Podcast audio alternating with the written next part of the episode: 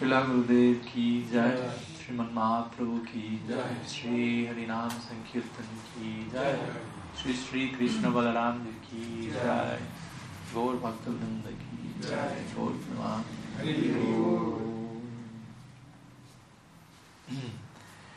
Bueno, buenos días a todos, reverencia.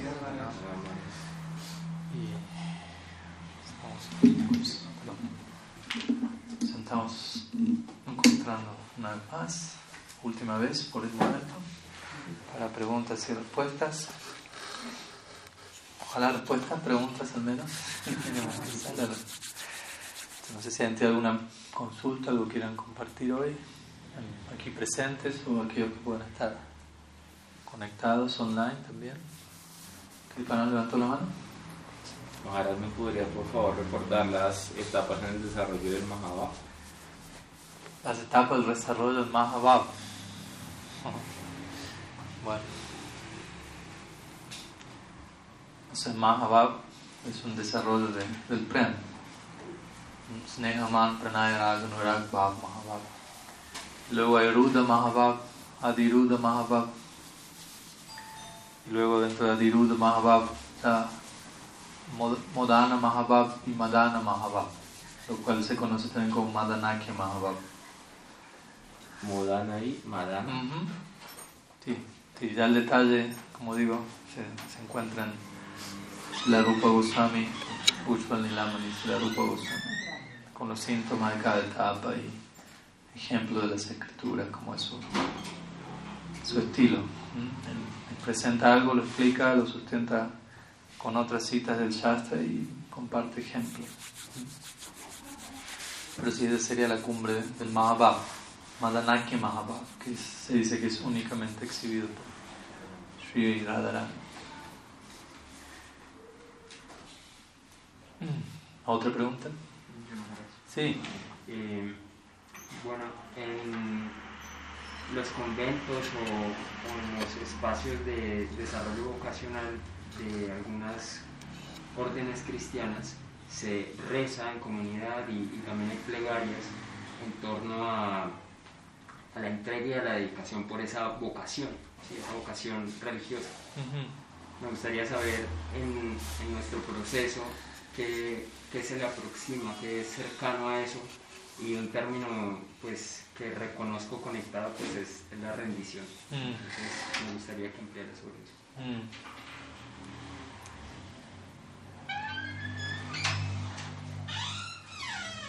Pues, pues sí, obviamente que, que no, en relación a otras tradiciones espirituales hay diferentes elementos en común y no necesariamente tampoco existe un paralelo para cada aspecto de la práctica de otras tradiciones, porque si no, no sería otra tradición. En un sentido muy amplio, como decimos siempre, alguien puede decir, todas las religiones conducen a lo mismo, pero es una idea muy amplia. Como decir, como decíamos la otra vez, uno va al aeropuerto, ¿no? En un rato me toca, y, que yo me diga, bueno, caballero, ¿a, qué vuelo toma? ¿A dónde va su vuelo? Al mundo. Y me van a decir, eh, ¿algo más específico? ¿No? Ciudad, país, aerolínea, número de vuelo. Voy al viajo al mundo. Todos los vuelos van al mundo. Sí, van a, todos los vuelos van al mundo, pero así no va a poder subirse ningún avión. ¿no? De alguna manera uno puede decir todas las religiones conducen a, a, Dios, al absoluto, en una forma, sí, pero al mismo tiempo sigue siendo una idea abstracta, genérica. ¿no? Distintos procesos apuntan a distintos objetivos dentro del hinduismo, ni, ni, ni tener que hablar del cristianismo y otras doctrinas. partamos solo de lo que acontece en la India, y ahí tenemos infinidad de vuelos, por decirlo así, ¿no? infinidad de aerolíneas. Entonces, digo esto porque, porque a veces, o sea, obviamente podemos encontrar puntos en común, sin duda alguna, y es un ejercicio saludable y, y a uno le permite apreciar otras doctrinas, pero también uno tiene que cuidarse no necesariamente tratar de forzar a que sí o sí siempre tenga que haber un paralelo en otra tradición de lo que uno vive en la suya, porque no necesariamente lo va a haber, ¿no? y no es un problema no debería ser un problema. Entonces, en relación a, al punto de la consulta, primer punto ¿no? de, ciertas oraciones congregacionales que se dan en comunidad en, la tradición cristiana en cuanto a lograr mantener como el ímpetu para sostener los votos y las órdenes que uno haya adoptado. Quizás hasta un punto hay un paralelo en la, tradición Gaudiya Vaishnava, ¿no? hasta un punto en un sentido nos reunimos grupalmente con ese foco específico, pero obviamente tenemos, pues sí nos reunimos y cantamos el santo nombre de Krishna, en un punto eso implica mantener nuestros votos en un sentido, ¿no? Porque nuestros votos, más allá de una orden u otra, ¿no? De Vihasta Ashram, Sanyas Ashram, no tiene tanto que ver con eso, no es que voy a entrar al, al canto congregacional para sostener mis votos de sannyasi, ¿no? No, no, no, es la motivación, más bien, de hecho, entro al canto congregacional para trascender esa designación, idealmente. Toda designación. Por eso, por ejemplo, yo he visto devotos que en el kirtan están cantando y dicen, bueno, ahora canten las madres, ahora canten los devotos. Eso no es correcto, porque uno, uno entra al kirtan para trascender la designación hombre-mujer. Entonces, si en el nombre del kirtan lo que hago es afirmar, usted es una mujer, usted es un hombre, eso va en contra de la misma idea del kirtan. ¿no? Sankirtan. yo, yo accedo al Sankirtan para dejar a un lado, dejo a un lado todo ese tipo de designaciones y trato de... ¿no? Y ahí viene esta idea de Sharanagati, de entrega, ¿no? de, realmente darme, lanzarme el fuego del Sankirtan. Estuvimos hablando de eso en la primera clase del Sikshastra. ¿no? Hay siete lenguas en el fuego que Prabhupada antes escribiría y el Sankirtan es, es ese fuego. Y, y el entrar en Sankirtan de vuelta, es toda una concepción interna y por eso de vuelta la importancia de Zambanda que decíamos ayer, para que guíe nuestras acciones, porque por fuera parece todos entran al Sankirtan, todos participan, todos cantan, etc. Pero de dónde cada cual está haciendo eso, eso pues, puede haber un abismo de diferencia. Alguien puede estar entrando al Sankirtan únicamente para lucirse como bridanguero y llamar la atención de, de la audiencia de las matajis. puede pasar, ¿no? Alguien puede entrar al Sankirtan para deleitarse estéticamente, artísticamente, sin querer llamar la atención del sexo opuesto, o gratificando sus sentidos musicalmente. ¿Por qué no? Alguien puede entrar al Sankirtan pensando esta práctica es auspiciosa para acumular mérito, puña, ¿no? crédito piadoso y que me vaya bien en la vida material. y todos están saltando y bailando en el mismo grupo. Alguien puede estar participando desde el lugar correcto, ojalá, es la idea, por eso Bhakti Thakur diría Sankirtan debería ser eh, dirigido por un devoto puro, o debería darse bajo los buenos auspicios de un devoto puro, ¿no? Y el que lo dirige de alguna manera debería estar alineado con eso, porque si no, todos los demás que participan, quién sabe con qué motivación, de alguna manera diluyen el efecto del Sankirtan. Si al menos eso es liderado por alguien con esa concepción, sin duda eso va a llegar al resto de los participantes que quizás se unieron quién sabe con qué concepción en mente. Incluso musicalmente uno dice, dice en un Sankirtan si hay diferentes instrumentos, ¿no? Por ejemplo, Kartal, el Kartal debe seguir a la Mridanga, la Mridanga debe seguir al, líder del Kirtan. Y ahí el punto es, el líder del Kirtan debería tener, no solo seguirlo a nivel musical, sino seguirlo a nivel bhava, si se quiere, ¿no? el humor ahí eso garantiza el, mayor Sankirtan posible, por decirlo así. Y sí, la idea de Saranagati es fundamental. Si no hay Saranagati, no hay Sankirtan. La palabra Sam, que quiere decir pleno y completo, habla de como de la entrega de cada miembro del Sankirtan, de cada miembro de la congregación en el momento de, del canto, de la oración, como queramos definirlo. Cada cual tiene que poner su, su parte. ¿no? Obviamente es algo individual, pero también se realza en la experiencia congregacional. Si, todos, cada uno de nosotros estamos conscientemente intentando incurrir en Saranagati, en entrega, en el momento del Kirtan, naturalmente el hecho que ustedes estén haciendo eso potencia y maximiza mi propio intento de entrega y viceversa, no nos vamos, no estamos cooperando, Sankirtan significa cooperación. Y la cooperación es el comienzo del amor. Realmente la vida es el amor, sí, muy, muy bonito, bravo. Pero ¿cómo empieza eso? No? no podemos intentar sea, uno no puede practicar el amor, ¿no? O sea, uno tiene que practicar otras cosas que lo vayan preparando para acercarse a esa meta. Entonces el amor comienza por cooperación. Si ni siquiera sabemos cómo cooperar ni estamos dispuestos a cooperar, ¿no? ¿qué podemos hablar de amor?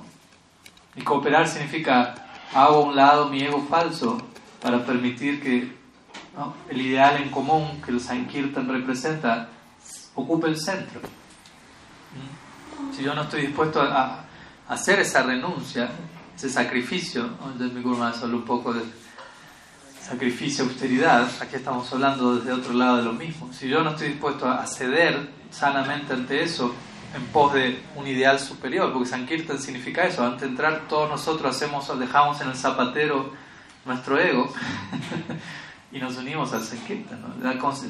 no tiene que entender cómo funciona la simbología en la cultura de la India, por ejemplo, qué significa entrar al templo sin zapatos.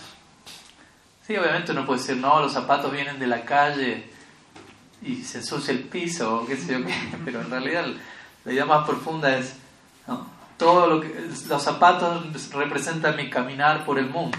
Mi caminar por el mundo significa ahankara, ego falso, en donde yo me creo el hacedor, el protagonista, etcétera, etcétera. Entonces todo eso, a la hora de entrar al templo, a la hora de, tomar darshan, a la hora de participar en Sankirtan, queda fuera el templo, queda en el zapatero. Como decíamos el otro día, mi Guru Maharaj decía, al entrar al Sankirtan de Mahaprabhu, y es el Sankirtan al que idealmente intentamos entrar, por encima del portal de entrada dice, hay una frase que aclara lo que está ocurriendo, Kirtaniya Sadahari, continuamente glorificación de Hari. Eso es lo que acontece de ahí para adentro. Pero también hay un, como le dicen aquí, un tapete en la entrada que dice Trinada piso ni Es otra forma de decir, deje sus zapatos afuera. deje su ego afuera, más bajo que el pasto, más tolerante que el árbol. Si quiere hacer, quiere participar de lo que dice el portal arriba, ¿no? lea lo que, lo que hay debajo del portal. ¿no? Pues estamos acostumbrados solamente a mirar lo que mirar hacia arriba, ¿no? no tanto mirar hacia abajo. Entonces, namaskar, namaste. Ayer justo escuchaba, estaba escuchando una clase de Bhakti Swarup Maharaj, él hablaba, estaba definiendo, hablando de Saranagati y de Namaskar, Namaha. Como este Nama significa no, yo, pero más, Jiva Goswami también lo describe en el Bhakti Sandarbha como Ma, se refiere al ego falso, y Na significa no. Entonces, yo digo Namaste, Namaskar, Namaha, significa estoy como digo, dejando mi ego falso, mi falso sentido del ser, mis falsas proyecciones, a un lado, entendiendo, estoy participando en, en algo en donde no debería haber eso, o al menos intento que no lo haga. Entonces, se puede decir mucho de Saranagati, ¿no? En realidad, para la próxima visita vamos a organizar todo un seminario, una semana de eso o más. Pero el punto al que voy es, Sí, Saranagati es fundamental. Si la sea, diría, si traducimos Saranagati como entrega o rendición, recordemos, esto es un acto voluntario y gustoso, idealmente, al menos estamos convencidos de que es lo mejor para nosotros, que pueda gustar. Él dice, devoción sin rendición es imitación. ¿no? Bhakti sin Saranagati, igual show, show externo. Y vuelta no por querer decir, somos engañadores, ¿no? pero en realidad uno ni siquiera se da cuenta que a veces está haciendo el show. Cuando uno dice, namaste, más ¿qué significa namaha? Uno todo el día está diciendo, ¿no? Namo, namo, tulasi, Krishna, preyasi, Vaishnavibhyo, namo, namaha, namo, namaha, namo, namaha. Pero no es solamente decirlo, no es solamente poner, acá las manos, ¿no? Aquí, namaha. No, nada de eso, no es un mudra. Es hacer a un lado mi ego. Y ayer Bhakti Swarup decía, el 99,9% de nosotros todavía no, no hacemos, el, no, no, no, nos ocupamos en namas, namaste, namaskar desde el lugar correcto, del lugar pleno. ¿no? De vuelta, no, no es que estamos diciendo hay hipocresía y mala intención. Y por hacerlo como lo podamos hacer hasta ahora, igual hay un efecto. No, no quiere decir que no, pero al menos nosotros deberíamos tener en claro no es que ya lo estoy haciendo a plenitud, no, no, no, no me debo autoconvencer de por caer al suelo como una vara, ¿no? y decir una mona más fuerte que todos los demás devotos, ya estoy practicando Namaha, estoy practicando Saranagati. Es un proceso en donde hay muchas, muchas capas de, de falso ego que hay que, que seguir detectando y trascendiendo. Saludablemente, de vuelta, de una manera gradual, pero persistente, ¿no? con un ritmo progresivo también. ¿no? No, no, no, no descansar en eso, porque en el momento que descansamos de ese trabajo interno, empezamos a, a tener otros problemas. O todo nos empieza a resultar un problema. Mientras que Saranagati es la fórmula para, para modificar eso. Entonces, como sabemos brevemente, dos, tres palabras sobre Saranagati, las etapas de Saranagati y ya. Anukulya sankalpa pratikulya sivarjanam rakshi shyati vishvaso goptritvi varanam tatat manikshepakarpanya sadvidasanagati. Entonces, es la división sextuple de Saranagati. Entonces, el otro día hablamos un poquito de las dos primeras. Anukulya sankalpa pratikulya sivarjanam. De estos seis, cinco son angas de Saranagati y uno es angi. ¿Entienden la expresión anga y angi? ¿no? Anga significa, angi a veces se compara como el cuerpo. El cuerpo sería angi y los brazos son angas, las piernas son angas, como miembros del cuerpo. En otras palabras, algunos elementos son considerados extensiones de un factor más central. Entonces, en el, en el caso de las seis cualidades Saranagati, cinco son consideradas angas y una es el angi, ¿no? como el aspecto crucial, a través de la cual las demás giran o, son expresiones de. Entonces, la cuarta es el angi, goptrito y varanam. Pero bueno, vamos a mencionar todas solamente. Entonces, anukulya sankalpa pratikulya savarjanam, hablamos de eso. Anukulya sankalpa significa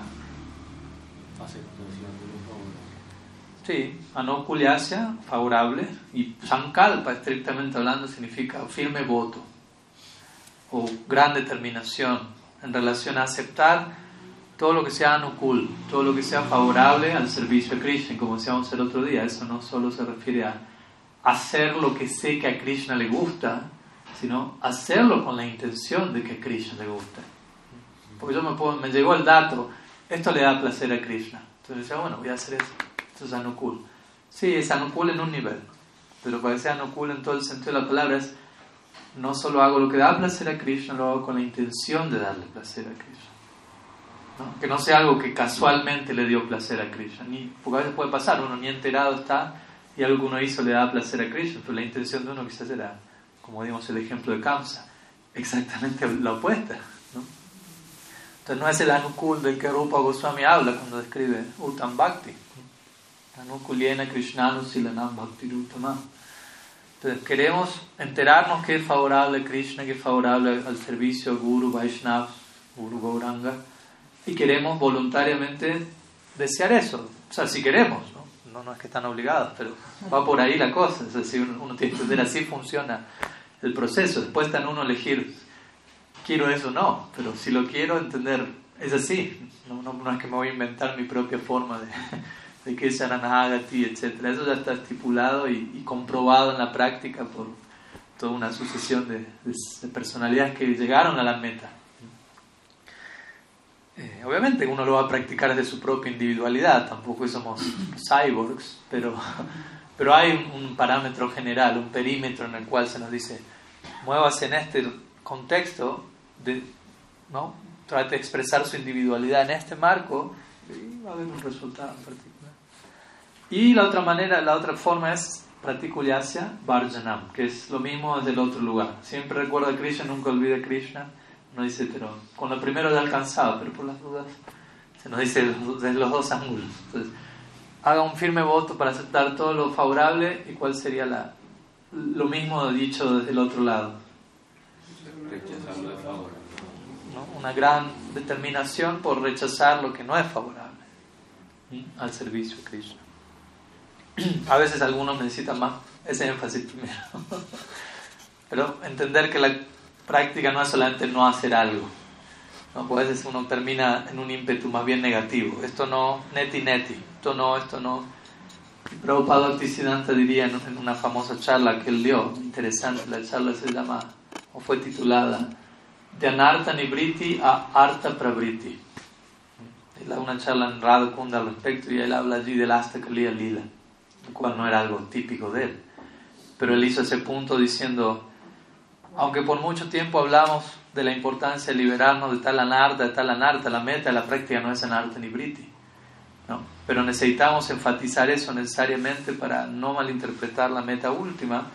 Pero la meta última es arta prabriti. Arta ni briti significa deshacernos de lo desfavorable.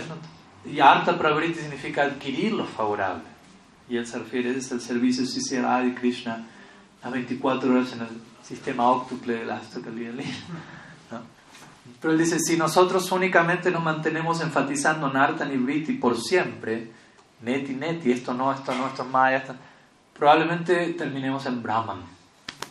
Porque es el sistema que adoptan los Gyanis para alcanzar Brahman. Todo, esto no, esto no es Brahman, esto no es Brahman, esto, y van descartando todo lo que ellos, ellos consideran upadis o designaciones falsas, que incluye mi sentido del Atma, la forma de Bhagavan. Para ellos todo eso es parte de su neti neti hasta que llegan a, la, a, su realización de Brahman. Aham Brahmasmi. Todo es Brahman. Entonces dice, si un Gaudiya Vaishnava únicamente se enfatiza excesivamente neti neti, cuidado porque puede terminar en algún otro lado. y obviamente la idea no es terminar así, por eso. Entonces, Anukulya Sankalpa se Varjanam por un lado. Es, allí comienzo a demostrar mi Saranagati. Bhaktivinoda diría, Saranagati es la expresión, la expresión externa de Srada, de la fe. Si yo tengo fe, y un tipo de fe, explicamos ya, ¿no? Srada no es cualquier fe, la fe que llega en contacto con Bhakti. No es la fe que yo puedo llegar a tener sin contacto con Bhakti. Eso ya es fe en Sattva, Raja, Sutamas. Krishna escribe eso en el Bhagavad Gita. Que hablamos de fe nirguna, fe por encima de las modalidades de la naturaleza material. Entonces el síntoma externo de esa fe es Saranagati. ¿Mm? Es un punto importante. Uno dice, bueno, alguien tiene fe, ¿cómo uno demuestra su fe? Demuestra su estrada, comprueba eso. Partimos por ahí. Alguien que tiene fe trascendental en el proceso va a disponerse a aceptar lo favorable, rechazar lo desfavorable. Porque hay una fe que lo lleva a eso. De vuelta, esa aceptación y ese rechazo se da a punta de fe, no a punta de, eso no se hace, haga esto, y por temor, por temor lo hago. No, porque no te acuerdas, por fe lo hago. Y la fe es lo opuesto al temor. si hay algo que se opone al temor, al miedo, es la confianza, la fe. Y Bhaktivinoda dice, todos los aspectos de Saranagati en realidad deben ser naturalmente una expresión de la fe que uno tiene. En otras palabras, si yo no tengo ese nivel de fe y me esfuerzo a una forma de Saranagati, eso no, no es ni fe ni Saranagati y no va a terminar para nada bien. Pero si el Srada que va surgiendo en mi corazón en asociación con los sadhus me lleva a esa convicción, a esa confianza, a ese ímpetu de sí, voy a aceptar esto, voy a... Perfecto, e, e, eso es lo que debería pasar. Bueno, sigo porque es tentador el tema. Sigo con el Saranagati, no, no, con, todavía no, tranquilo ya, Gurudev. Tengan, tengan. Maras, perdón, eh, esas conferencias de charlas de siglo están compiladas en algún libro o algo. O sea, esa a la que yo me refiero es, no es toda la conferencia, es un extracto de esa conferencia que mi Guru Maharaj publicó como un apéndice al final de uno de sus libros que se llama Guru Parampara. Y es como el apéndice, como la sección al final del libro, como el cierre, como una sección aparte en inglés, pero yo creo que lo, he publicado varias veces al español, se puede buscar, conseguir. Es breve, no es muy extenso, es un extracto. Quizá buscando en alguna otra parte se encuentre mayor contenido. Luego la siguiente etapa es Sharanagati, así que no me quiero interrumpir con otras preguntas para no escuchar las siguientes etapas. Rakshishyati Vishvaso, esa, esta etapa es muy, muy linda, muy, muy importante. Rakshishyati Vishvaso significa confiar en que Krishna me va a proteger. Vishwas, Vishramba, Vishwas significa confianza. Bueno, estamos hablando de fe aquí. Estamos hablando de una confianza natural, no de algo forzado. Y Rakshishyati, Rakshish, Rakshak significa guardián, Rakshishyati significa protección. Entonces, Rakshishyati Vishwasu, Krishna me va a proteger. Todo lo que venga a mi vida, si yo soy un devoto y si intento ser un devoto de la manera más honesta posible dentro de mis límites, ¿sí? mis capacidades actuales, pero al menos ser honesto con eso y tratar de acercarme a Krishna. Tengo que tener la convicción, la confianza de que todo lo que llega a mí es la protección de Krishna. No solo es una cosa de creo en que Krishna me va a proteger, sino todo lo que llega a mí confío en que es la protección de Krishna, sin importar la forma que eso tome. Y obviamente eso no es tan fácil. De vuelta, ahí, se, eso muestra cómo eso habla de rendición. Porque debo estar rendido para confiar que todo lo que llega a mí es la protección de Krishna. Generalmente muchas veces pensamos esto es lo peor que me podría estar pasando. Y lo último que está en la lista ahí es protección de Krishna. y si la semana dice lo contrario, esto es lo mejor que me podría estar pasando. Bhatan dice eso, tenu kampam shoshamikshama burjana vatma kritam vivakam. Namaste mukti. Brahma ahora sí, ese verso lo compartimos el otro día. Dice, aquel que anhela honestamente e intensamente, aquel que anhela tu misericordia, va a tolerar y soportar todos los resultados de sus actividades pasadas, mientras que con su mente, cuerpo, palabras, se dedica a glorificarte. Tal persona es digna heredera de Mukti Pade, otra forma de decir Bhakti.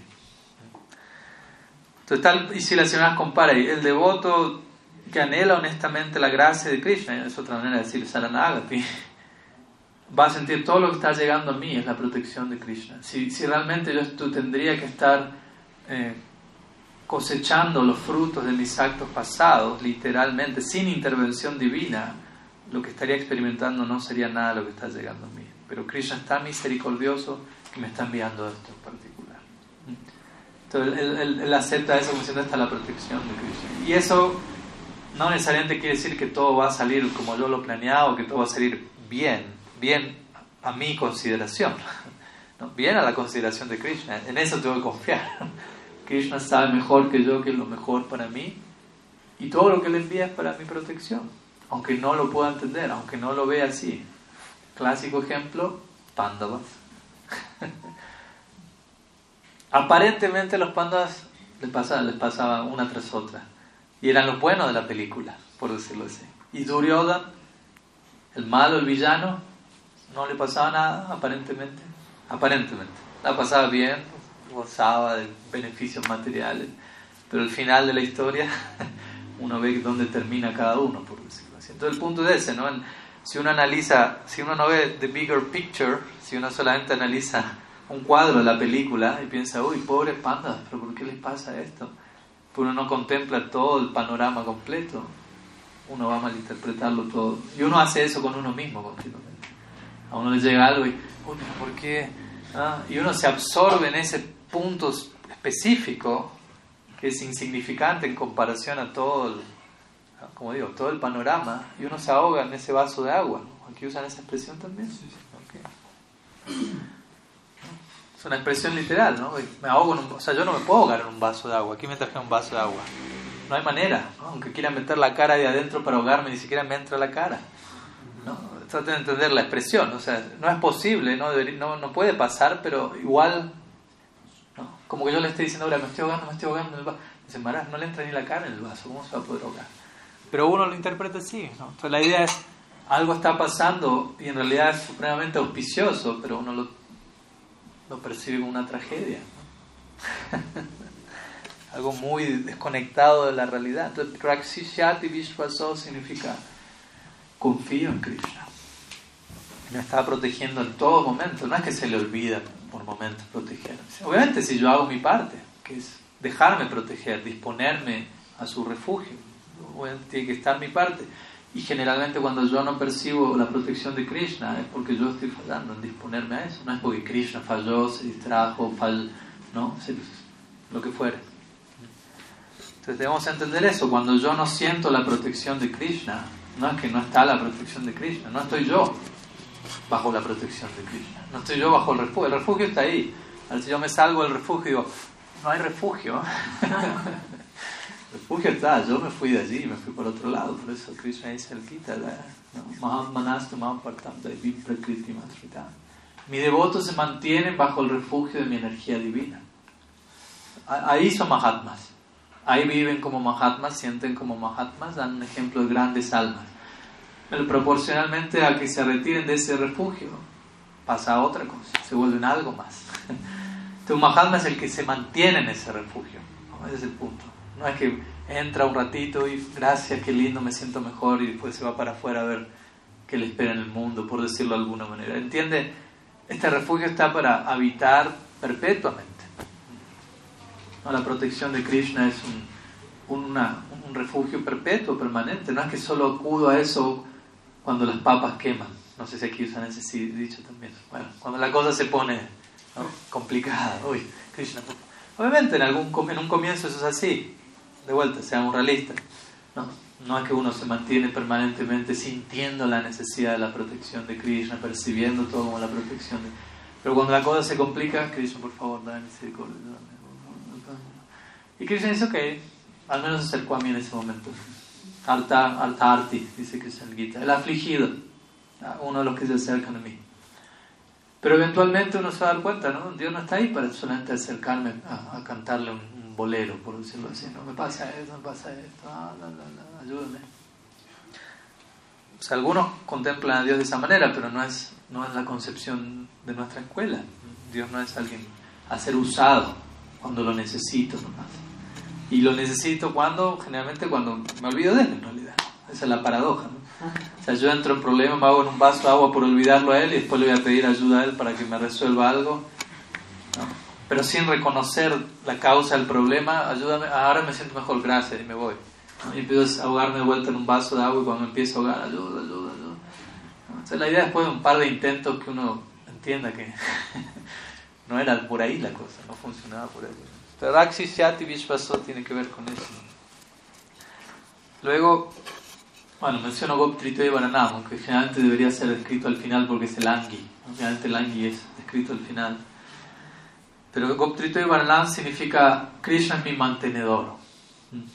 Vamos que va, va ascendiendo la concepción en un sentido. No solo Krishna me protege, Krishna me mantiene. O sea, como devoto uno debe asumir ese esa identidad, ¿no? Soy, soy un ser mantenido. A Leo no le gusta escuchar eso. Usted es mantenido. No, a mí no me mantiene nadie, yo me mantengo por mí mismo, soy independiente. Ese es el problema principal, el problema raíz de todo, ¿no? el sentido de independencia en relación a, nuestra fuente. Entonces, ¿no? no estoy siendo mantenido, ¿no? como decía ayer mi Guru Maharaj, los Vedas para aquel que no puede aceptar eso por una cosa u otra, empiezan desde algún nivel a llevarnos esa idea de somos seres dependientes.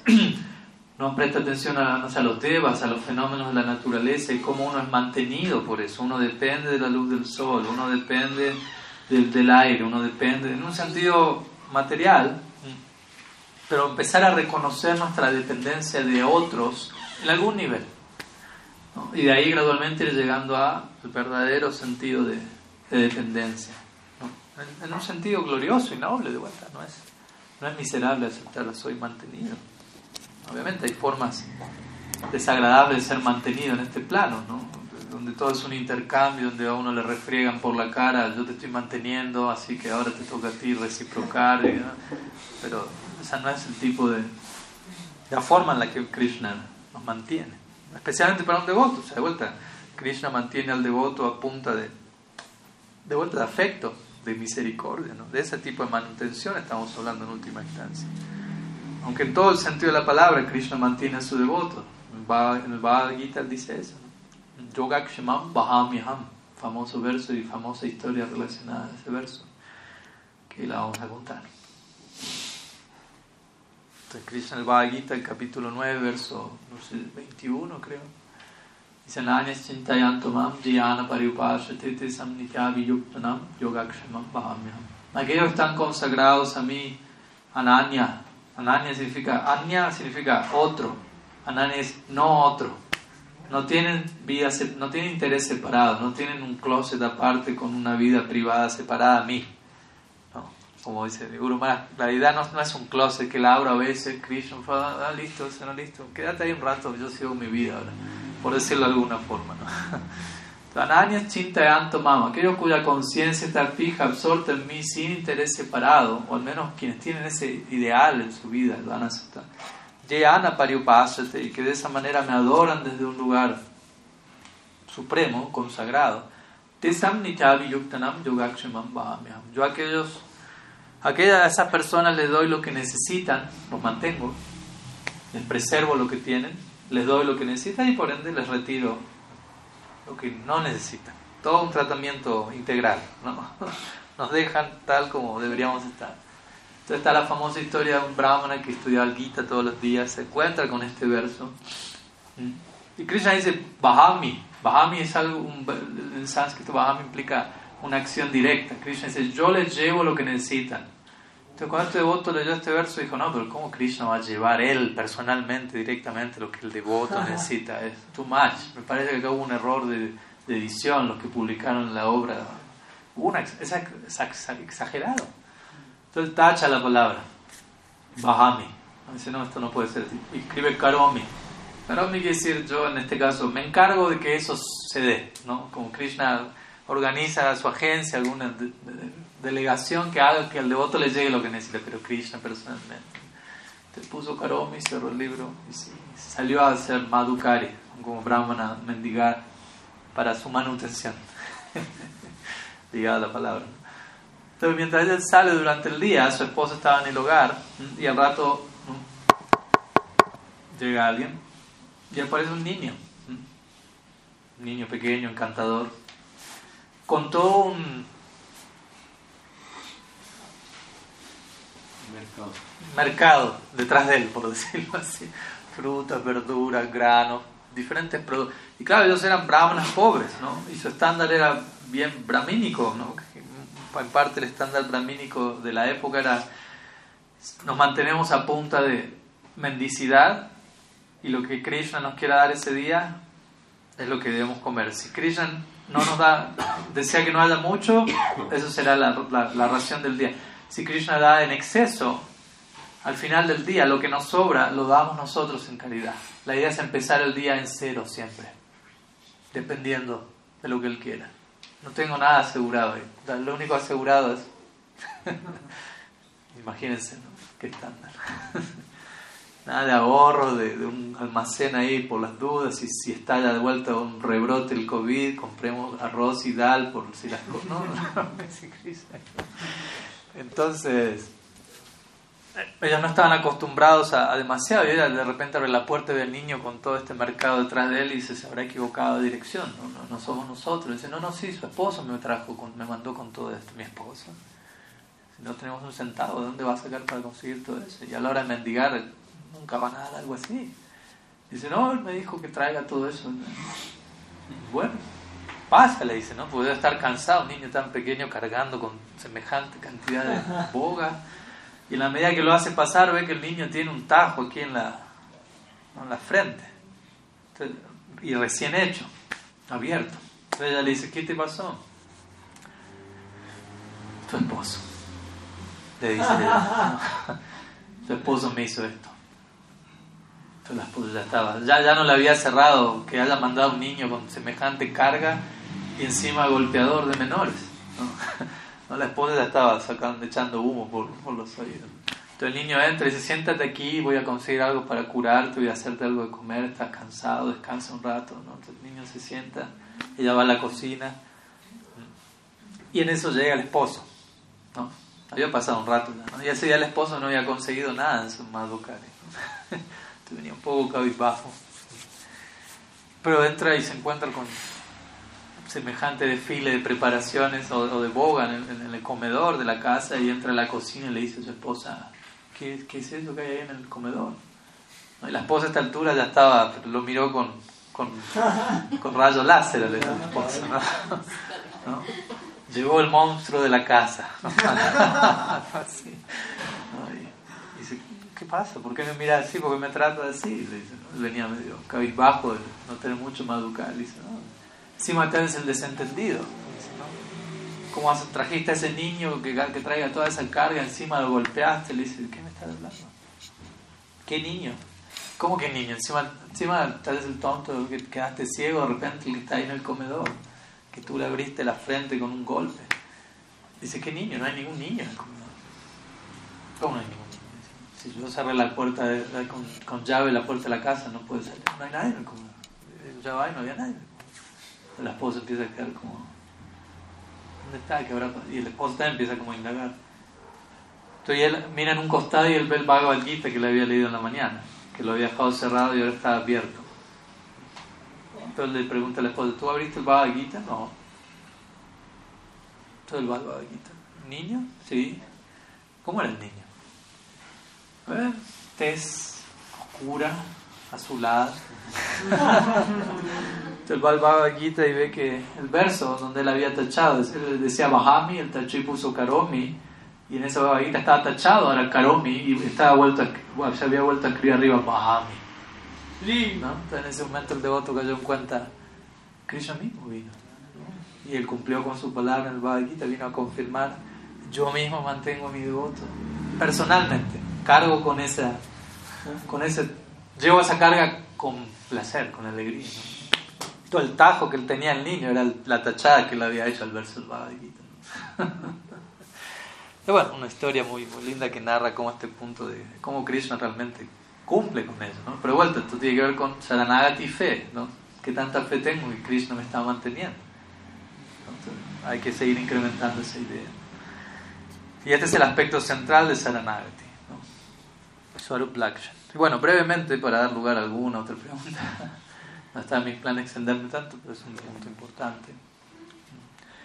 Uh, Atma Nikshepa Karpani. Atma Nikshepa, a veces se compara Atma Nivedanam, pero hay cierta diferencia entre el término Nivedanam y Nikshepa, que en general se traduce como entrega, autoentrega, rendición. atma, Nikshepa o Atma, Nivedatma se refiere al propio ser o a veces, como dijimos, cuerpo, mente, etc. Entonces, Atma Nivedanam, Nivedanam significa cuando uno en palabras expresa me entrego a Krishna, Krishna soy tuyo, pertenezco a él, etc.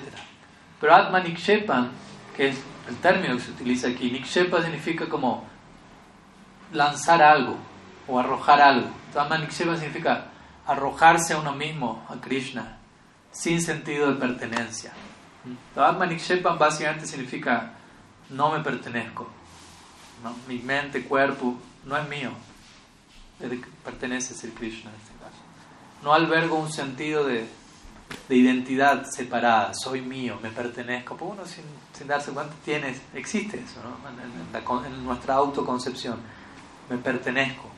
¿no? La gente, este es mi cuerpo, con mi cuerpo hago lo que quiero, o lo que fuera. ¿no? Su cuerpo no es su cuerpo y usted no es suyo ni siquiera. Obviamente esa idea es, brutal para el, para el falso ego, ¿no? O sea, nadie, casi nadie está dispuesto a eso, a menos que entiendan a quién pertenece y a quién pertenece todo, por ende. ¿no? no toda esta idea de Manikshepa significa eso, ¿no? nada es mío. Nirmama, Krishna dice el Bhagavatam, en el Bhagavad Gita, cuando habla de las cualidades del devoto, Nirmama Nirahankara. Nirmama quiere decir no mío, no hay un sentido del mío. Y Nirahankara, no hay ego falso, por ende. No hay un sentido de yo soy un hacedor independiente. De vuelta es más fácil decirlo que hacerlo, pero gradualmente debemos llegar a esa, a esa idea. No me pertenece, nada es mío. Todo pertenece a mí. Mi amo. Un famoso ejemplo de, del, del doctor Nisikanta Sanyal, un discípulo de Prabhupada Bhaktisiddhanta. Él era grijasta, tenía su familia, él trabajaba como profesor enseñando. Y él cada vez que recibía su sueldo mensual, él iba donde su guru Maharaj y le daba todo el sueldo, le ponía todo el sueldo en la mesa y se iba a su casa, a su casa. Considerando, yo no tengo nada mío, ¿no? todo lo que yo recibo, eso le pertenece a mi maestro espiritual, él es mi amo, yo soy su, su siervo, todo pertenece a él. Claro, después Prabhupada Bhaktisiddhanta se separaba de ese sueldo y le enviaba de vuelta a Nisika, su devoto, para que se mantuviese, porque pero esa era su postura y no era para hacer un show, no es que él lo daba sabiendo, bueno, después igual Guru me va a mandar mi padre, pero quedó bien delante. ¿no? Él sinceramente está dispuesto a... Entonces, Mahavendra Puri tenía un estándar diferente en otras cosas, pero similar, ¿no? Él, al menos que Krishna le, me enviase comida, él no comía. Él considera, ni siquiera voy a salir a mendigar. Pues salir a mendigar es un acto personal egoísta donde yo busco mantener mi cuerpo. ¿No? ¿Por qué? Yo me mantengo enfocado en Vayan y si Krishna considera que hoy voy a comer, él va a hacer los arreglos. Como dijimos, él me va a mantener. Entonces, no concebir un sentido de existencia separado, vuelta, no es fácil y gradualmente uno, pero al menos debemos enterarnos que eso existe y que es parte de Saranagati y en algún nivel o en otro estar trabajando sobre eso, ¿no? Mi cuerpo no es mi cuerpo, mi sueldo no es mi sueldo, mi casa no es mi casa, mi, mi, toda esa idea de mi, mi, mi, mi, mi, mi, que son extensiones del falso ego. No me pertenece. Mi pregunta aquí no es a qué me pertenece, es a la obsesión del alma condicionada. ¿Qué me pertenece? ¿Qué me, qué me puede seguir perteneciendo? ¿Qué más puede ser mío? ¿Qué más puede ser mío? Y el Veda nos dice, nunca nada fue suyo de partida, así que más que tratar de seguir sumando, entérese que nada de eso que cree que es suyo es suyo. Y la pregunta real, más que ¿qué, a qué me pertenece, la pregunta real es ¿a quién pertenezco? ¿A quién pertenezco? Este cuerpo no es mío, este cuerpo es Sadaka me lo regaló mi Guru Maharaj en el momento de la iniciación. Partamos de algo, de lo más concreto, inmediato, este cuerpo. Que uno muchas veces piensa en mi cuerpo, ¿no? lo voy a atender, lo voy a adornar, lo voy a, gratificar, lo que fuera. Pero no es mío. Si yo entiendo, más que mi cuerpo, es un sadhaka deja, y este sadhaka deja tampoco me pertenece, es un regalo de mi guru que está puesto a mi cuidado. Entonces, ¿cómo yo me estoy uh, relacionando con un regalo que mi guru puso a mi cuidado. Bueno, traten de pensar, no se me distraigan con la cámara de fotos. Yo ya me estoy distrayendo, así que ustedes concentrense en lo que yo digo. Cayó en éxtasis, Colapsó, ya era demasiado, pobre. Pero tenemos eso, ¿no? piensa mi cuerpo, mi cuerpo. No, es mi cuerpo. Imagínense, su guru viene y dice, por favor, ¿no? Si algo panando Umara le dice a la madre Kaluna Mai, por favor, tengo este regalo para usted, lo dejo a su cuidado. ¿no? Cuídelo. Yo, es mío, se lo doy a usted. ¿No? ¿Cómo uno va a tratar eso? Lo va a cuidar más de lo que uno cree que es de uno, incluso. ¿Me explico? nuestro cuerpo es eso. El cuerpo es sadaka. No es mío. Es un regalo recibido del sadhu que está a mi cuidado. Entonces, ¿cómo yo voy a tratar de eso? Y generalmente uno a veces ve el cuerpo como una distracción, un entretenimiento, un instrumento para disfrute egoísta. Pero si yo tendría presente, este es el regalo que, mi, que el sábado puso a mi cuidado, o sea, lo último que pensaría ver al cuerpo en esos términos. Ahí eso va mostrándonos, bueno, dónde deberíamos estar, dónde quizás estamos, el brecha, la brecha que hay entre medio y de vuelta, sin neurosis, por favor, ánimo, tranquilo, pero, pero sin engaño también, ¿no? O sea, abriéndonos a escuchar y enterarnos y aceptar eso y decir, bueno, ok, es así, todavía no llegué ahí, pero entiendo que es así, quiero realizar todo eso y ¿qué tengo que hacer para eso? Y que eso sea sostenible. Entonces, Atmanik Shepan tiene que ver con eso. Y por último, Karpanya, significa humildad. Pero no cualquier humildad. ¿no? Estudie la serie de canciones de Bhakti de Saranagati, la sección que corresponde a Karpanyan, y ahí, ahí se da cuenta que a qué humildad nos referimos. ¿no? Una humildad extrema. O sea, extrema para nosotros, ¿no? no es extrema para alguien que está del todo rendido. Entendamos eso, humildad extrema, cuando uno dice eso, uno puede sentir, no, no quiero nada extremo. Pero en realidad digo extremo por cómo se ve al, al, que no tiene esa humildad, pero para aquel que está del todo rendido, esa humildad es una expresión natural. Uno, uno analiza la vida de los santos y uno puede sentir, uy, qué extremo, ¿no? cómo actúan, cómo hacen. Pero para ellos no es extremo, para ellos es lo, normal, lo obvio, lo lógico, lo natural, el subproducto de, de su devoción, de su afecto. ¿no? no consiguen hacerlo de otra manera. Y ellos lo miran a uno y quizás lo miran a uno y le dicen a uno, uy, qué extremo, cómo usted se comporta.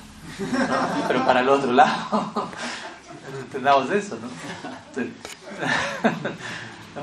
Para alguien que está despierto a su realidad con Dios, ven a alguien que no está en ese nivel de despertar y oye, eso es extremo, ¿no? Ilusión extrema, qué apego extremo, qué ego extremo, qué distracción extrema.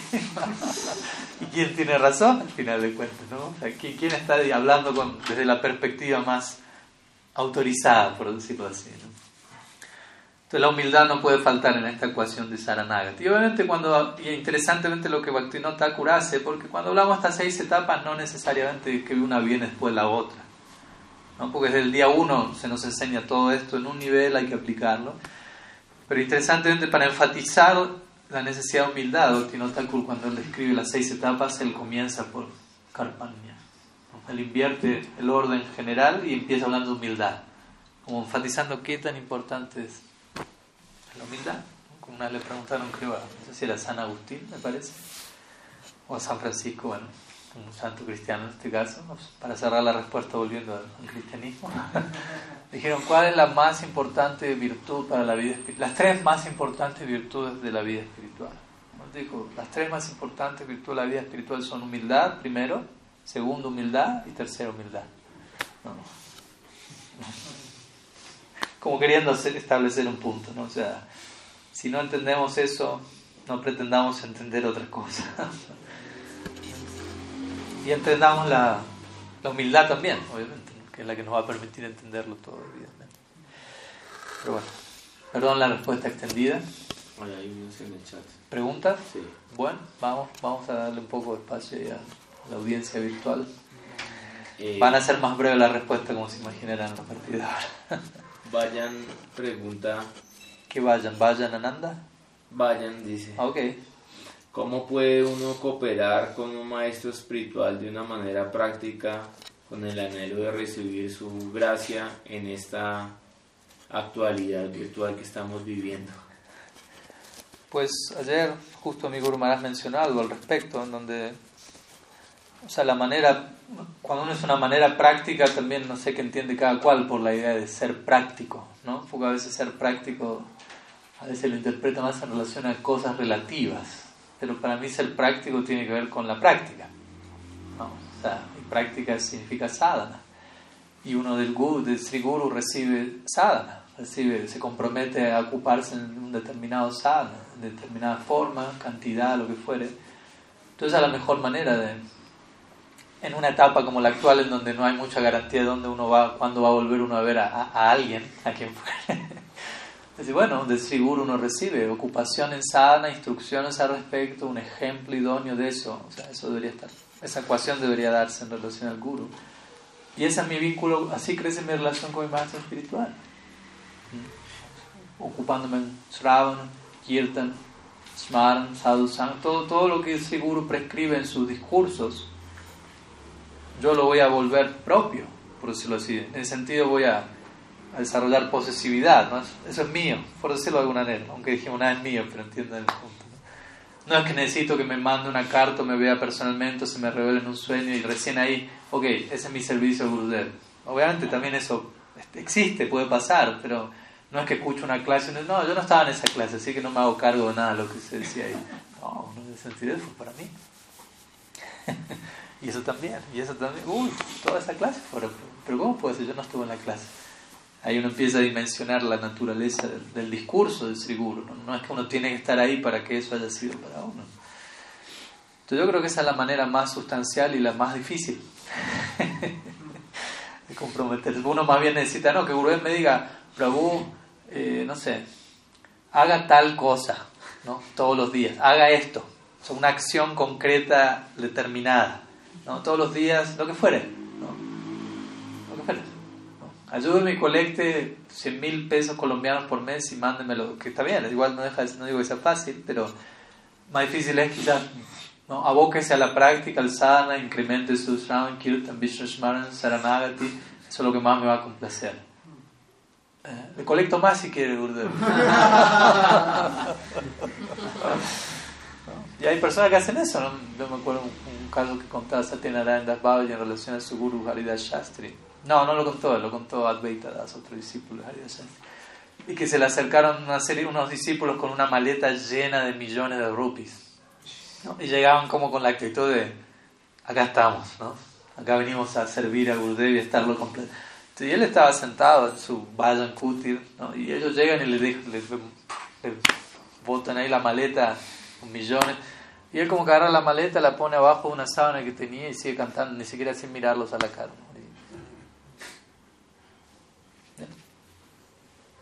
Como diciendo, Incluso si eso fue de un lugar correcto, ¿ok? No tienes que esperar de mí nada. Porque a veces pasa eso. No, pues le estoy haciendo este servicio a mi guru, mínimo que, que, lo, que lo mencione en la clase más tarde después, ¿no? Que me pongan en un cuadro de honor. Y eso, es, no, no, no, es, no, es, espíritu de servicio. O sea, yo no doy algo para que después los demás se enteren de lo que di. Yo no doy una donación para que después aparezca en la lista de donativos. Yo no doy un regalo en Yamastami para que después diga, bueno, yo él le trajo a su señoría esta. O sea, si alguien lo quiere hacer, ok, pero yo no debería estar esperando eso. Y varias veces el guru para instruir al discípulo en eso no demuestra ningún tipo de reacción ante eso. Como dando a entender, ok, lo diste, listo. O sea, no es que estoy... Se entiende la idea, ¿no? No es que el guru era cruel y desagradecido, porque tampoco el guru lo tomó para él, ese es el punto. No es que lo toma, uy, gracias, es que no es para mí. Estamos todos sirviendo a... Hay un artículo de Sila Siamaras muy lindo, se llama Beyond Gratitude, está en inglés, pero más allá de la gratitud, en donde él dice que con esto obviamente hay que entenderlo, ¿no? no es que ya no digamos más gracias, pero él da a entender que muchas veces cuando yo agradezco y digo gracias, todavía él dice prevalece un sentido de identidad separada, donde alguien me da algo y yo lo tomo, pero si yo siento que todos estamos pertenecemos a lo mismo, estamos sirviendo una misma cosa. No es que alguien me está dando algo desde algún lugar separado a lo que ya estamos. Él lo desarrolla de una manera muy interesante. Y él dice, a mí no me gusta mucho esa idea de decir gracias. Pero no porque sea ingrato, también uno, si uno es ingrato no tiene que tomar eso como excusa, ¿no? Para varios es necesario decir gracias. Entonces en un nivel superior no vamos a estar diciendo gracias porque estamos todos contribuyendo en una misma causa y dirección. Entonces si yo digo gracias como que marco una separación en eso. Eh, básicamente eso, ¿no? Una vez, y para terminar, me acuerdo una vez le pregunté a mi Guru Maharaj, le dije, ¿qué es lo que puedo hacer para... Lo que puedo hacer que más le complacería? Siempre cuento eso porque igual fue una respuesta comprometedora.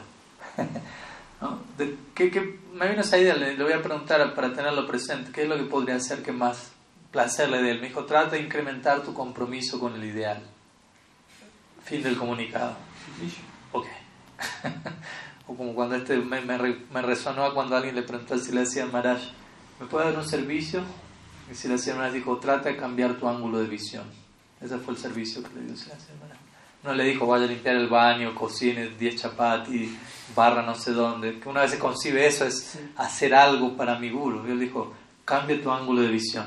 Ese es el servicio que te doy por la eternidad.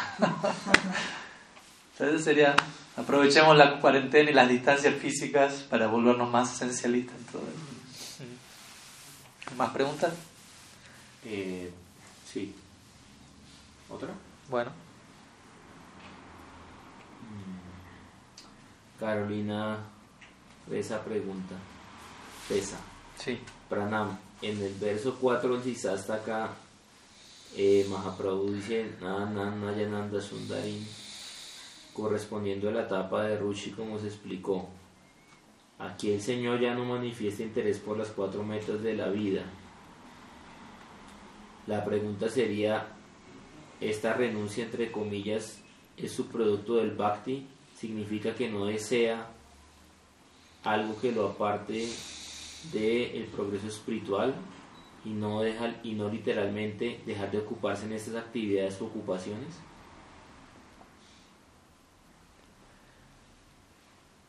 Pues hay varias como subpreguntas ahí, pero en pocas palabras la respuesta es sí, en el sentido de que cuando Mahaprabhu dice na, na, na, todo ese rechazo, por decirlo así, que él expresa, más bien lo que está hablando es indirectamente de su aceptación de Bhakti, ¿no? en un nivel sustancial como lo es la etapa de Ruch. Entonces hay un gusto tal por Bhakti que nada de lo otro constituye ya una meta a alcanzar. Recordamos, todo lo otro representa metas, purushartas, ¿no? para las personas. Para las personas, Dharma, Artha, Kama y Moksha, dependiendo del caso, son la meta de la vida. Entonces aquí Mahaprabhu está estableciendo en Ruchi, Bhakti es la meta de la vida. En, a nivel realización, ¿no? O sea, porque uno lo puede saber desde antes de Ruchi, la meta de la vida este, pero después hay que vivirlo como tal. Entonces en Ruchi eso comienza a darse claramente, ¿no? Cuando uno ya dice vida tras vida, como dice Mahaprabhu, Mamá, Janmani, Janmani, Share. Ahora, externamente uno puede seguirse ocupando en, en, algo de eso, en algo de eso, pero en relación a la segunda parte de la pregunta, y en Ruchi obviamente uno no tiene ningún interés por eso, por, por dar un ejemplo, Mahaprabhu mismo, le está diciendo esto. Él está en Ruchi en este momento, entre comillas, obviamente está mucho más allá de Ruchi, pero personifica esa etapa por un instante al hablar este verso. Pero al mismo tiempo es un sannyasi. Y eso tiene que ver con Dharma. Él retiene su, pero en un sentido completamente externo, porque él mismo te dice, no, no soy sannyasi. ¿No? Mi fuero interno no soy sannyasi, solamente estoy adoptando esta designación porque eso favorece eh, la entrega del mensaje, si se quiere. Pero en su cultivo interno, él está en Radha por decirlo así. La idea de sannyasi quedó sepultada atrás, por allá. Pero queda por fuera presente en un nivel muy relativo. Y lo mismo con Kama, Arta, Moksha en un sentido o en otro, obviamente. ¿no? Obviamente la idea de Moksha en un sentido impersonal no permanece y no estaba antes tampoco, pero si tenemos, tomamos Moksha como también Mukti devocional, porque también hay Mukti, Sarupya Mukti, etc. El querer salir de este mundo, el querer liberarse del ciclo, eso ya quedó atrás en este verso, eso quedó claro. Sea, no es que eso siga acompañando. Como digo, Dharma puede ser. Kama significa satisfacción. O sea, Kama en este caso no es que significa vida sexual, ¿no? significa satisfacción física, emocional, material, ¿no? un ser un ser humano balanceado en ese plano, que la mayoría igual necesita lograrlo. Obviamente en el caso de Mahaprabhu uno dice, hasta un punto, o sea, alguien en Ruchi sí, come, duerme, pero no, no como una meta, no, no, no, eso no se vuelve una meta, el punto es este, ¿no? Porque comer, dormir no lo puede ligar a cama, ¿no? a algo que tenga que ver con atender el, plano físico, pero no desde un lado de meta, ¿no? gratificar los sentidos, disfrutar, sino simplemente atender el sadhaka deja para incrementar mi bhakti, otra orientación, ¿no? lo mismo con dharma. ¿no? Y, y bueno, con arta, Arte significa desarrollo económico, manejar riqueza. De vuelta, no es una meta, alguien en Ruchi no está preocupado por eso, no tiene Ruchi por Arta, de vuelta, no tiene Ruchi por Kao, no tiene Ruchi por Dharma. Pero eso puede estar ahí, puede haber un, ¿no? Vemos grandes personalidades que manejaban millones, pero los Goswamis para construir los templos que construían eran patrocinados por reyes, Usted ve el templo de Govinda de Brindavan, eso no, salió 10 rupees. ¿no? hay harta de por medio. Pero por encima de harta hay paramarta de por medio. ¿no? Paramarta es la riqueza última, que es el prem. Entonces, si hay, si hay paramarta, que venga toda la harta que sea, no hay problema. No, no nos hartamos de la harta en ese sentido. Pero obviamente eso no es un, una excusa. Por eso Rupa Goswami dice uno no debería construir templos muy grandes. Pero él construyó el templo de que es gigante, ¿no? Entonces el punto es que es grande y Prabhupada diría, eso es una cuestión de capacidad personal. Que grande quiere decir que le queda grande a uno, no, no tanto el tamaño físico, ¿no? ¿Cuántos discípulos? No hay que aceptar muchos discípulos. ¿Qué es mucho discípulo? Lo que le resulte como mucho a uno, no necesariamente. ¿Se entiende la idea? alguien en Ruchi sí puede externamente estar interactuando con algunos de estos principios de arma, arte, kama, pero de vuelta no, no son una meta para esa persona en Ruchi. La meta, en todo el sentido de la palabra, es bhakti, hasta el punto que uno, como Mahaprabhu dice en ese verso, vengo a este mundo toda la vez que sea necesario para seguir ahondando en esa meta. en pos de llegar a esa meta, si tengo que volver a nacer ilimitadas veces, bienvenido sea. Lo único que me interesa es ahondar en esa meta, que es la única meta en última instancia permanente, perdurable, digna de deseo. ¿no? La quinta meta, Panchama Purushartha y Krishna Prema Así que espero que se entienda la idea. ¿Queda más preguntas por ahí? No. Aquí en persona, tenía quien ya Gurudevuna. Ok, quizás con esa ahí cerramos la sesión. Gracias, eh, bueno, se, se comprende de que la toma de sanyas de Mahaprabhu es algo circunstancial al Baumalila ¿cierto? De, de Mahaprabhu. ¿Va a la pregunta que quedó pendiente allá? Adelante. Bueno, se, se comprende que, que, la toma de renuncia de Mahaprabhu al Sanyas es algo circunstancial para ejecutar los eh, mm, ejecutar el, la entrega del Nama Sankirtana como una de las razones externas por las cuales desciende. Eh, entonces la pregunta que surge es, ¿la toma de Vairagya de los Goswamis también en este plano es algo circunstancial? O sea, la pregunta sería, ¿los Goswamis en el Nityam son Vairagis o, o no? Se entiende. ¿Se entiende la pregunta? Igual la vamos a explicar un poco, obviamente, ¿no? Bueno, por un lado se menciona que la toma de sañas de Mahaprabhu es algo circunstancial en este plano, en relación al, al, al, al propósito, si se quiere, externo, secundario de su descenso, Raga Marga Bhakti Loke Korite Pracharam, mientras que el propósito interno es Prema Rasa Niryasa Korite Ashwadam. En otras palabras, internamente viene a saborear Prema Rasa o Radha puntualmente y externamente viene a establecer, dice el Chaitanya Charitamrita, Raga Marga Bhakti. Lo que Korite Pracharam viene a ser Prachar de Raga Marga Bhakti en este mundo. Y sí, en un sentido estamos de acuerdo en que en el Nityan Dham, Nityan Audit Mahaprabhu no es uh, sannyas. Bhakti no Thakur mismo compone un kirtan muy lindo en donde dice cuando ya el Mahaprabhu se va a quitar su vestido de sannyasi, cuando lo voy a ver de vuelta en casa de Sachi con Vishnu Priya, ¿no? Como anhelando el Nitya Lila, por decirlo así, ¿no? y por eso Mahaprabhu no está como sannyasi en ningún altar, ¿no? salvo alguna excepción con cierto propósito, pero en general Mahaprabhu es adorado como Vishvambar, Mishra, ¿no? por su nombre de, de, aldea, por decirlo así. ¿no? Eh, ¿Por qué? Porque en, en, en Nityanadu no hay, no hay que predicarle a nadie, básicamente.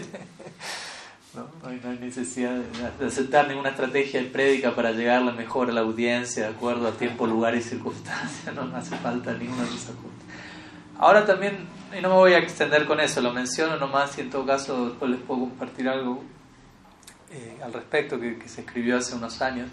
El Sanya de Mahaprabhu también cumple un propósito en relación a su propósito interno. El hecho de Mahaprabhu aceptar el Sanyas también suma a su experiencia de Radha Bhav. Aunque popularmente se interpreta el Sanyas como de vuelta, algo relativo, etc., pero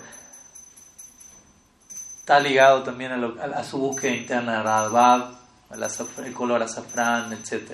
No voy ahora a irme para ese lado, es para otro momento, pero si les interesa después les podemos compartir un artículo que se escribió hace algunos años.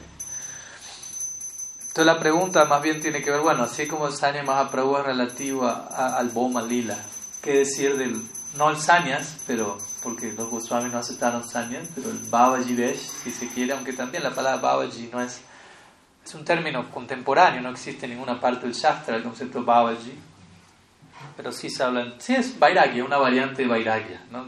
al menos en lo personal no, no tengo ningún problema en, en, en entender Sanyas o Babaji como variantes de, de Vairagya en el Gaudiya Vedanta, ¿no? No, hay, no hay necesidad de armar una batalla campal acerca de, de, cuál es la orden y el color y no sé qué, o sea, el principio es Vairagya, ¿no?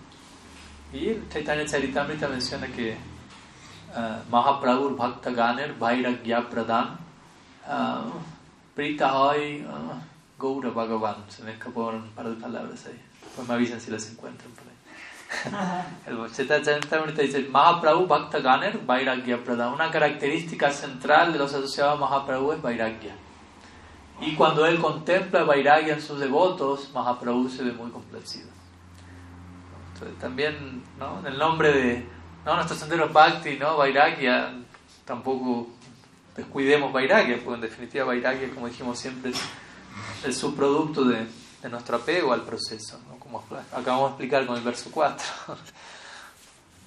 Entonces, bueno, en el Boma Lila los Goswamis son Goswamis, Rupa Goswami, Sanatan Goswami, aunque también uno nunca escuchó de como que hayan aceptado una orden, ¿no? Formalmente en algún momento y su nombre es y acepto, ¿no? Como que básicamente fue besh, ¿no? Besh quiere decir ropa.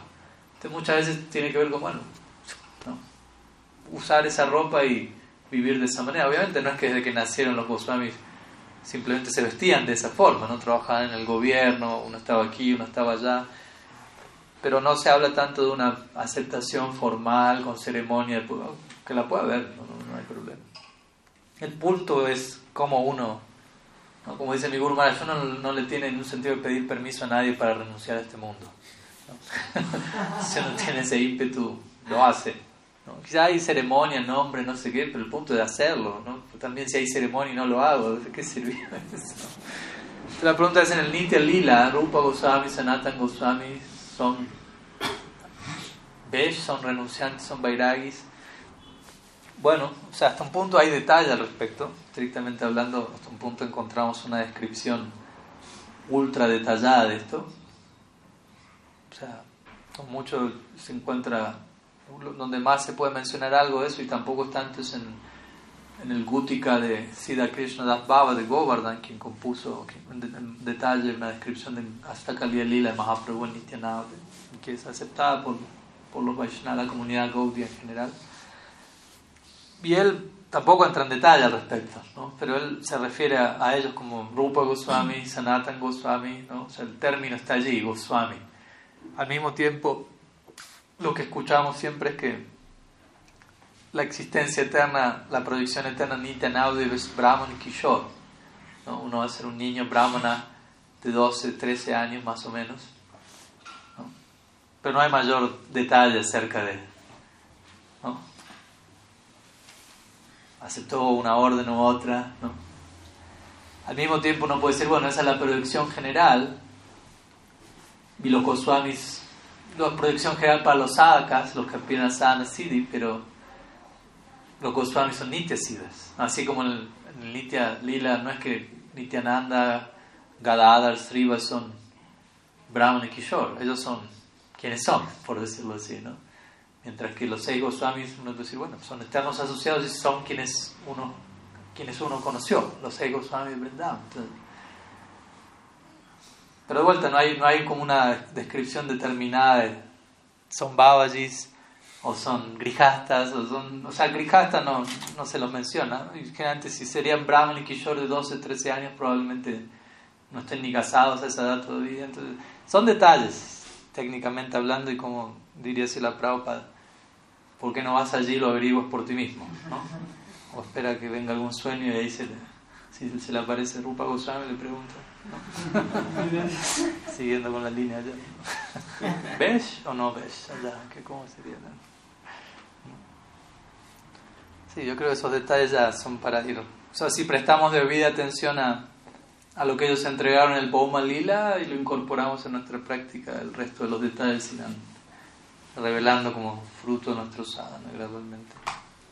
Lo importante es que están ahí y que siguen siendo a quienes nosotros podemos llegar a conocer ahora aquí. Entonces, lo demás, hay un color, otro color, ropa más abajo, más arriba.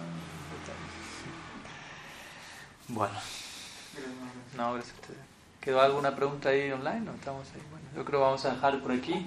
Tenemos que hacer algunas cosas antes de seguir viaje. Así que nuevamente muchas gracias a todos por su presencia. Ha sido un honor poder estar aquí estos días, visitarlos, compartir con ustedes y ser bendecido por su asociación. Así que soy yo el que se lleva la maleta llena de misericordia, de otras cosas también, vacía de libros, por suerte, pero llena de misericordia. Así que esperamos que pronto se repita. Muchas gracias, en serio. Sila Gurudev ki jai, Mahaprabhu ki jai.